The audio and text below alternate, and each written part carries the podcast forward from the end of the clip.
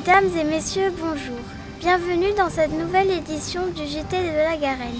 Dans la nuit du vendredi 23 au samedi 24 février 2007, l'école La Garenne à Saint-Médard-en-Jalles en Gironde a été touchée par un violent incendie.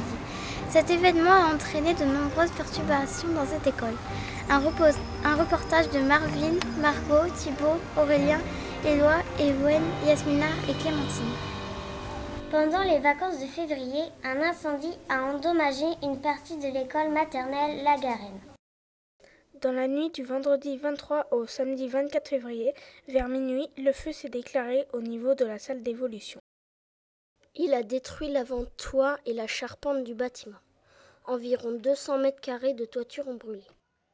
Des tuiles sont tombées sur le sol du bâtiment, la charpente et les murs ont été touchés. Les pompiers ont mis environ 4 heures pour circonscrire l'incendie. L'école primaire qui se trouve juste à côté n'a pas subi de dommages.